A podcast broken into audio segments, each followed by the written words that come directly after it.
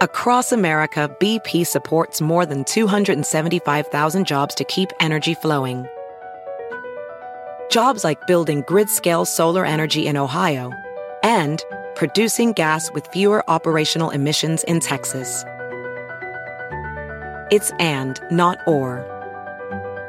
See what doing both means for energy nationwide at bp.com slash investing in America. Te presentamos a la familia López. Fashion es su pasión. Vas a ver que estos flare jeans los va a tener todo el mundo. Y cuando se enteraron de que Walmart ahora tiene un probador virtual para su centro de visión... Fashion show virtual. Aquí viene Silvia con monturas preciosas de DKNY. Le sigue José en lentes de Nike y Sandra con lentes de Bibi que le quedan bellos. Con mis flare jeans. Pruébate todos los looks con el probador virtual de Walmart. Sube tu prescripción y compra tus lentes online para que te lleguen directo a casa. Bienvenido a un cuidado de visión más fácil. Bienvenido a tu Walmart. Se aplican restricciones. Visita walmart.com para más detalles. Bienvenidos, estas son las noticias del día en NTN 24. AMLO es el nuevo miembro del club de los mandatarios escépticos del COVID-19 que sin embargo contraen la enfermedad. El presidente mexicano ha anunciado que tiene coronavirus. ¿Una oportunidad para que reoriente su manejo de la crisis? Responde Lauri Jiménez, autora del libro Un daño irreparable, la criminal gestión de la pandemia en México. Cuando toda esta historia trágica de la pandemia a nivel mundial se termine de contar, aquí habrá una sola variable, un solo indicador del éxito y del fracaso que los países han tenido para controlar esta crisis. Y ese indicador son las muertes, el número de personas que han fallecido, ese es el único indicador de éxito, de fracaso que importa. Entonces, para mí el daño, el título de un daño irreparable, hablo por aquellos que ya no están entre nosotros. El daño irreparable es eso, ese indicador, esas personas que perdieron la vida. Eso es irreparable. En México, a saber, el día de hoy, en cifras oficiales, se reportan 140, 149 mil defunciones, pero nuestro exceso de mortalidad nos indica que México en realidad está sobre 370 mil muertos por COVID-19, dejándonos en la segunda posición solo por detrás de Estados Unidos. Ese es el daño irreparable. La noche del lunes, la Cámara de Representantes entregó al Senado de los Estados Unidos el artículo con el cual piden que se inicie el juicio político en contra del expresidente Donald Trump. El motivo, se le acusa de haber incitado a la insurrección y a la toma del Capitolio el pasado 6 de enero. Lo conversamos con Isabela Alcañiz, profesora asociada del Departamento de Política y Gobierno de la Universidad de Maryland. Creo que los demócratas no tenían otra opción más que llevarlo al, al expresidente Trump a juicio político, ya que en forma muy pública eh, incitó con sus palabras a sus seguidores el 6 de enero a eh, que fueran a, por lo menos a cuestionar al Congreso que estaba certificando las, los resultados del colegio electoral.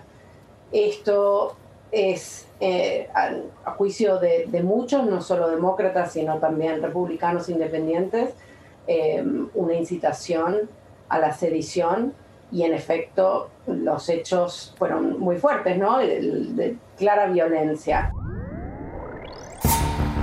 Ecuador se prepara para tener elecciones el próximo 7 de febrero, en donde se escogerá al nuevo presidente y a los miembros de la Asamblea Nacional.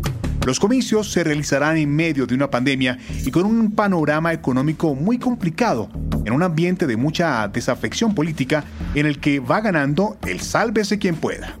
Lo discutimos con Iván Ulchur, escritor y comediante ecuatoriano, autor de opinión en el New York Times.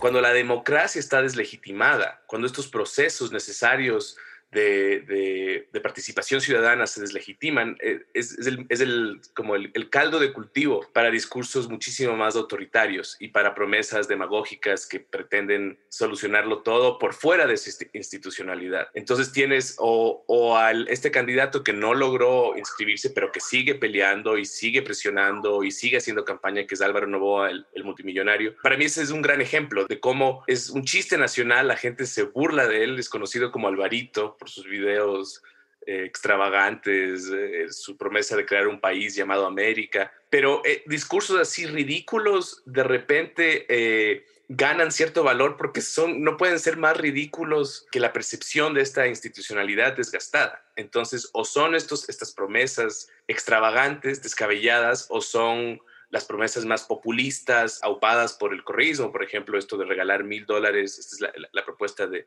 la promesa de, Andrés Arauz, que es de mil dólares a un millón de familias, y incluso tiene la página web para que te inscribas y hagas parte de una especie de sorteo para ganar esos mil dólares.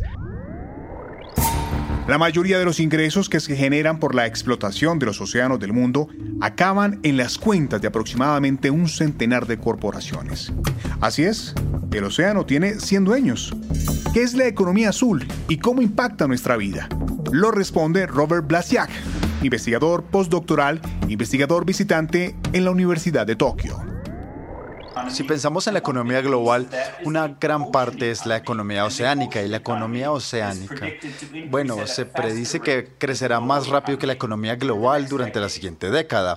Pero preguntémonos, ¿qué es la economía oceánica? Bueno, hicimos una investigación simple y cruzamos todos los diferentes sectores y simplemente agregamos. Es una, es una cuestión de sumar. Encontramos 100 corporaciones, las llamamos los 100 oceánicos que están apenas en 30 países diferentes y son responsables de la mayoría de la economía del océano. 1.1 trillones de dólares estadounidenses en 2018 en ganancias. Así que muchas veces hablamos acerca del nuevo pacto verde o la economía verde, pero también debemos hacer lo mismo con el océano. Es posible que tengamos una economía azul. La economía azul sería una que tenga tres aspectos, sostenibilidad, responsabilidad y equidad.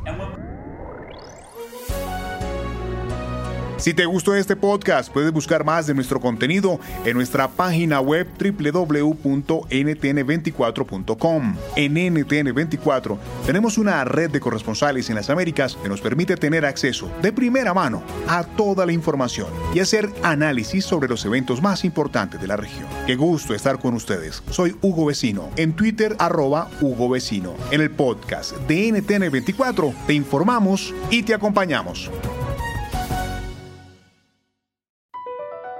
BP added more than $70 billion to the U.S. economy in 2022.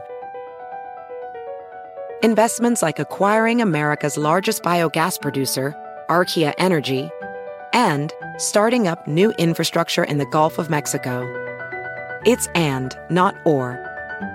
See what doing both means for energy nationwide at bp.com slash investing in America. Te presentamos a la familia López. Fashion es su pasión. Vas a ver que estos flare jeans los va a tener todo el mundo. Y cuando se enteraron de que Walmart ahora tiene un probador virtual para su centro de visión. Fashion Show virtual. Aquí viene Silvia con monturas preciosas de DKNY. Le sigue José en lentes de Nike y Sandra con lentes de Bibi que le quedan bellos. Con mis flare jeans. Pruébate todos los looks con el probador virtual de Walmart. Sube tu prescripción y compra tus lentes online para que te lleguen directo a casa. Bienvenido a un cuidado de visión más fácil. Bienvenido a tu Walmart. Se aplican restricciones. Visita walmart.com para más detalles.